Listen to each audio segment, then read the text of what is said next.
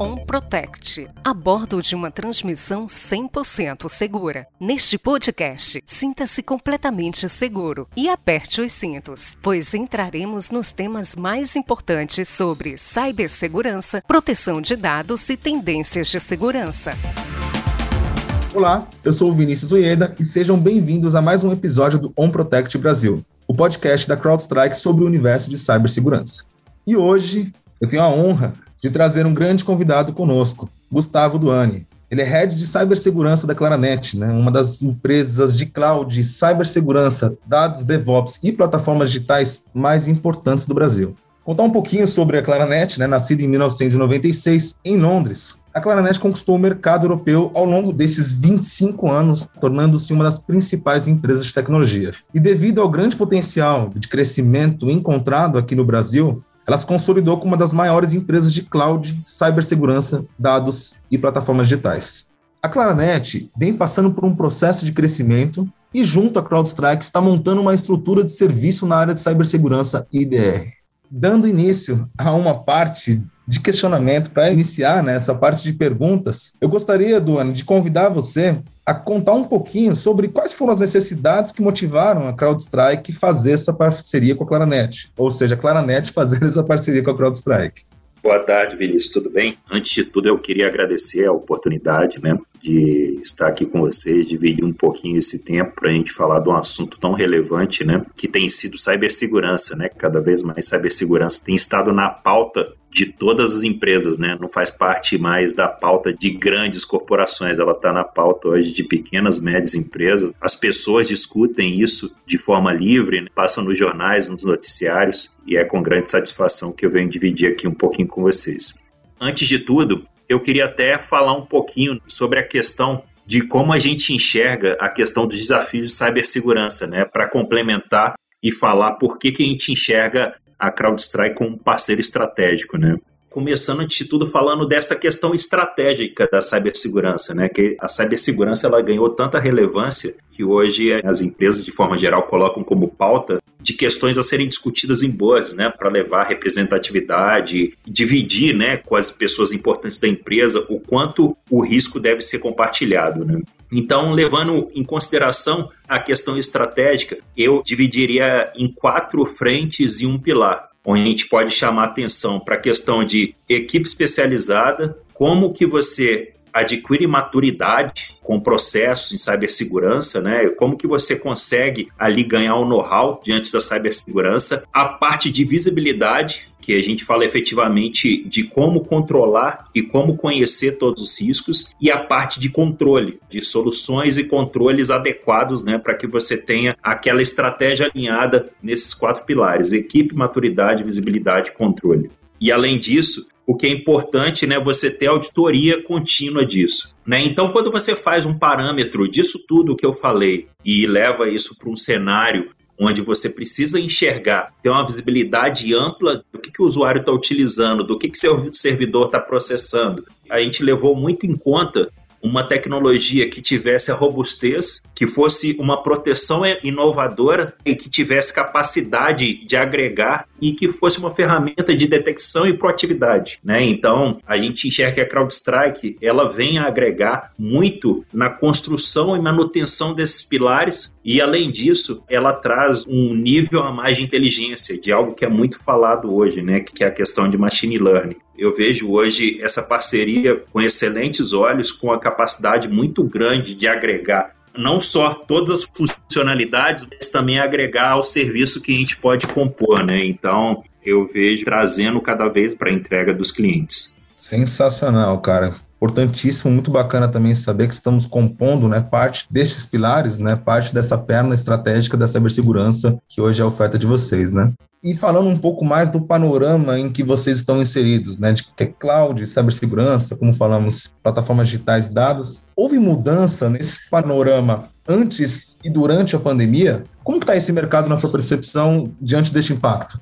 Então, o que, que a gente percebe, né, na verdade? A Claranet ela é uma multinacional com três grandes pilares, né? Cloud, Cloud com S, que a gente fala clouds, cibersegurança, dados e DevOps. nesses três pilares, o que a gente consegue observar mais fortemente aí é uma migração, né, de grande parte dos clientes, né, que estão em on-premise para um desses cenários, ou a cloud da própria Claranet ou cloud de outros parceiros que a gente identifique que a gente tem no mercado efetivamente, né? E o que, que isso vem a somar na estratégia dos clientes? A gente vê que os clientes eles buscam cada vez mais terceirizar o fator risco. Mas quando a gente fala terceirizar o fator risco, a gente não fala de forma ruim, a gente fala de forma bacana, porque eles estão tratando de forma estratégica e passando para um especialista algo que era tratado por eles, entendeu? E não era o foco final do negócio. Então, eu entendo que os clientes eles estão nessa transformação digital, né, que a gente pode falar, e levando cada vez mais suas soluções para a nuvem, contratando muitas vezes como serviço determinadas aplicações e acoplando a isso um nível de segurança essas plataformas que estão sendo contratadas. Além disso, eu vejo um outro advento também da LGPD, que acelerou muito o pensamento em cibersegurança, né? E por coincidência isso ocorreu, né? Junto no momento de, de pandemia, né? No meio da pandemia a LGPD ela entrou em vigência, né? A Lei Geral de Proteção de Dados isso daí veio somar também a necessidade de incorporar cibersegurança aos ambientes tecnológicos. Sem falar nesse terceiro fator que é a quantidade de ataques que têm ocorrido nos últimos dois anos, né? Ou a relevância que esses ataques têm tomado. Por quê? porque as, as corporações efetivamente estão tendo impacto no core business, né? E o core business efetivamente é o que faz as empresas funcionarem, né? Então, elas estão cada vez mais enxergando o valor na cibersegurança porque elas estão deixando de ganhar dinheiro, porque o negócio enfim está sendo impactado. Então eu vejo que as empresas buscam essa transformação digital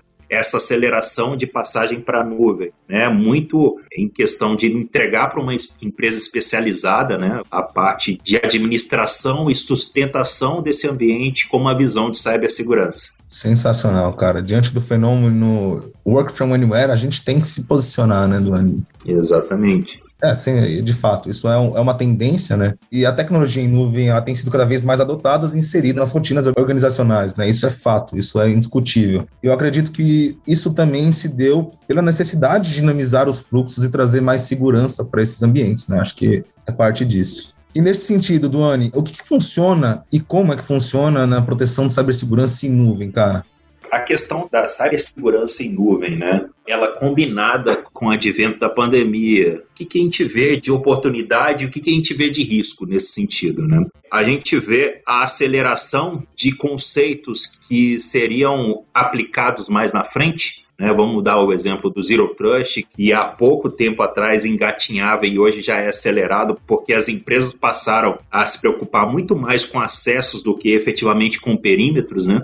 E também a questão da cultura de, de, desenvolvimento, né? Como que o desenvolvimento e o deploy das suas aplicações ou deploy dos seus ambientes estão atrelados a uma esteira de segurança, né? Então, a gente vê tanto a cultura de DevSecOps quanto os conceitos de Zero Trust serem acelerados, né? Serem acelerados por quê? Porque o modelo de gestão né, de tecnologia, de toda a cadeia tecnológica, ele precisa estar tá atrelado a compliance né, e requisitos de cibersegurança. Porque a partir do momento que você está fazendo o deploy de uma aplicação, se não foi obedecido toda aquela questão de cibersegurança, muitas vezes você está aumentando um risco né, ou aumentando uma exposição da sua empresa. E quando você faz isso, você efetivamente está pondo o negócio, a credibilidade da sua empresa em xeque. Né? Então, por que, que eu gosto de falar muito de, Zero Trust? Trust, né? Porque, como eu falei logo no início, né, dessa narrativa, o Zero Trust ele veio para mudar a percepção da cibersegurança, né?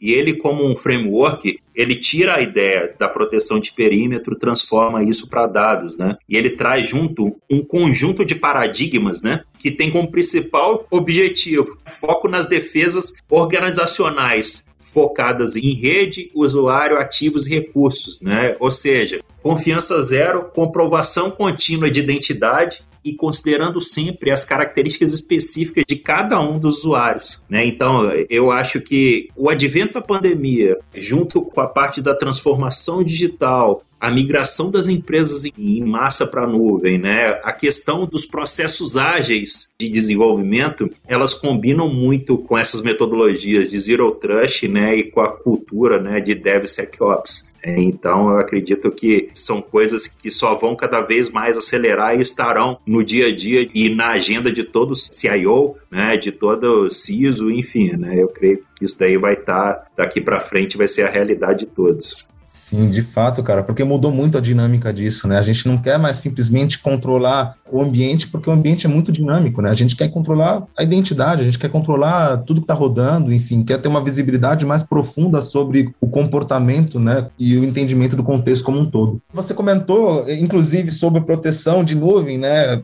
A preocupação de não abrir novas portas, de não ter uma configuração mal feita realmente nessa nuvem, e abrir aí novos vetores de ataque. Você comentou a preocupação em proteger, né, gerenciar a identidade de quem acessa esse ambiente, que de fato é muito importante. Mas o que, que difere, Luane, esse ambiente de nuvem da proteção de TI tradicional? Né? E por que ela é tão importante para as empresas hoje em dia, levando principalmente em consideração a transformação digital? Né? Então, eu creio que a principal diferença dessa abordagem de nuvens, né, de processos de segurança, seja impactado pela questão da agilidade e da escalabilidade que a nuvem oferece. Por quê? Porque hoje em dia você faz um deploy em questão de segundos, né? Hoje, com processos automatizados, né, dentro de uma nuvem, você consegue levantar uma instância, levantar um ambiente de forma muito rápida, né? Colocar um novo IP publicado, um novo portal e com a mesma velocidade que você está criando um ambiente, né? Se isso não for alinhado com uma esteira de cibersegurança, você está levantando também um possível risco para sua corporação, né? Então, é super importante sempre estar alinhada aos padrões de misconfigurations, né? Também interligado com a questão de adequação de compliance, com validação de código, com toda aquela esteira e alinhamento contínuo de cibersegurança com os times de dev, né? Com os times que fazem a parte de administração de nuvem. Então, eu creio que quando a gente fala de nuvem, tanto a tradicional quanto a pública, a segurança da informação é questão básica, assim como configurar a questões de performance para a máquina, né, conseguir a melhor tipo de configuração de performance para o sistema operacional, né? A segurança deixou de ser um plus, ela é algo básico que deve ser tratado dentro de qualquer esteira de desenvolvimento ou de deploy de ambiente de aplicação. Cara, gostei muito dessa frase que você falou no final, inclusive, eu diria que segurança deve fazer parte do negócio, né? A gente vê em muitas frentes isso já acontecendo, né, diante das tendências, dos ataques que tiveram, né, extremamente sofisticados, muitos impactos econômicos e as empresas realmente trazendo segurança para fazer parte do negócio, como uma parte estratégica, né? E dessa forma, eu deixo um espaço para você, Duane, para você contar um pouco mais sobre a Claranet, as estratégias, principalmente com essa parceria da CrowdStrike e esse modelo de negócio, né, os próximos passos para o mercado. Falando um pouquinho da estratégia da Claranet, né, é notório né, o crescimento que a gente tem tido dentro do Brasil, mas vale salientar que é uma empresa de atuação global, né, com muito know-how em cibersegurança, cloud, dados e DevOps e a gente enxerga um momento muito propício, né, de ter essa integração com a CrowdStrike, né, que assim como nós, né, é uma empresa que vem se despontando no mercado de cibersegurança, né, então a gente vê que é um momento de, de enriquecer esse portfólio e também trabalhar muito bem essa relação, levando em conta que o EDR, o Endpoint Detect Response, faz parte de uma estratégia global da Claranet, assim como o MDR, né, associado à parte de, de CIEM e SOC, é algo que a gente vai trabalhar muito forte no mercado, em conjunto com players importantes, fazendo parcerias assim como a gente está fazendo com a CrowdStrike, atuando em demandas de pentest, em demandas de cibersegurança como um todo. Então é com muita satisfação né, que a gente começa essa parceria e com certeza vai dar muitos frutos né, e a gente vai ter muito trabalho pela frente, porque o, o mundo de cibersegurança está cada vez mais conturbado né, e a gente tem que lembrar que os atacantes eles gostam de trabalhar quando a gente quer descansar, né, que são naqueles momentos de sexta-feira, véspera de feriado, enfim, né? E a gente sabe que o profissional de cibersegurança, ele precisa estar amparado por boas tecnologias, né? E eu tenho certeza que junto com a CrowdStrike a gente vai estar amparado com top de mercado no que diz respeito a EDR e a gente vai ter um grande trabalho pela frente. Sensacional, Duane. E falando um pouco, cara, sobre tendências de 2022. Como você enxerga o mercado, principalmente focado em cibersegurança, as tendências para o próximo ano?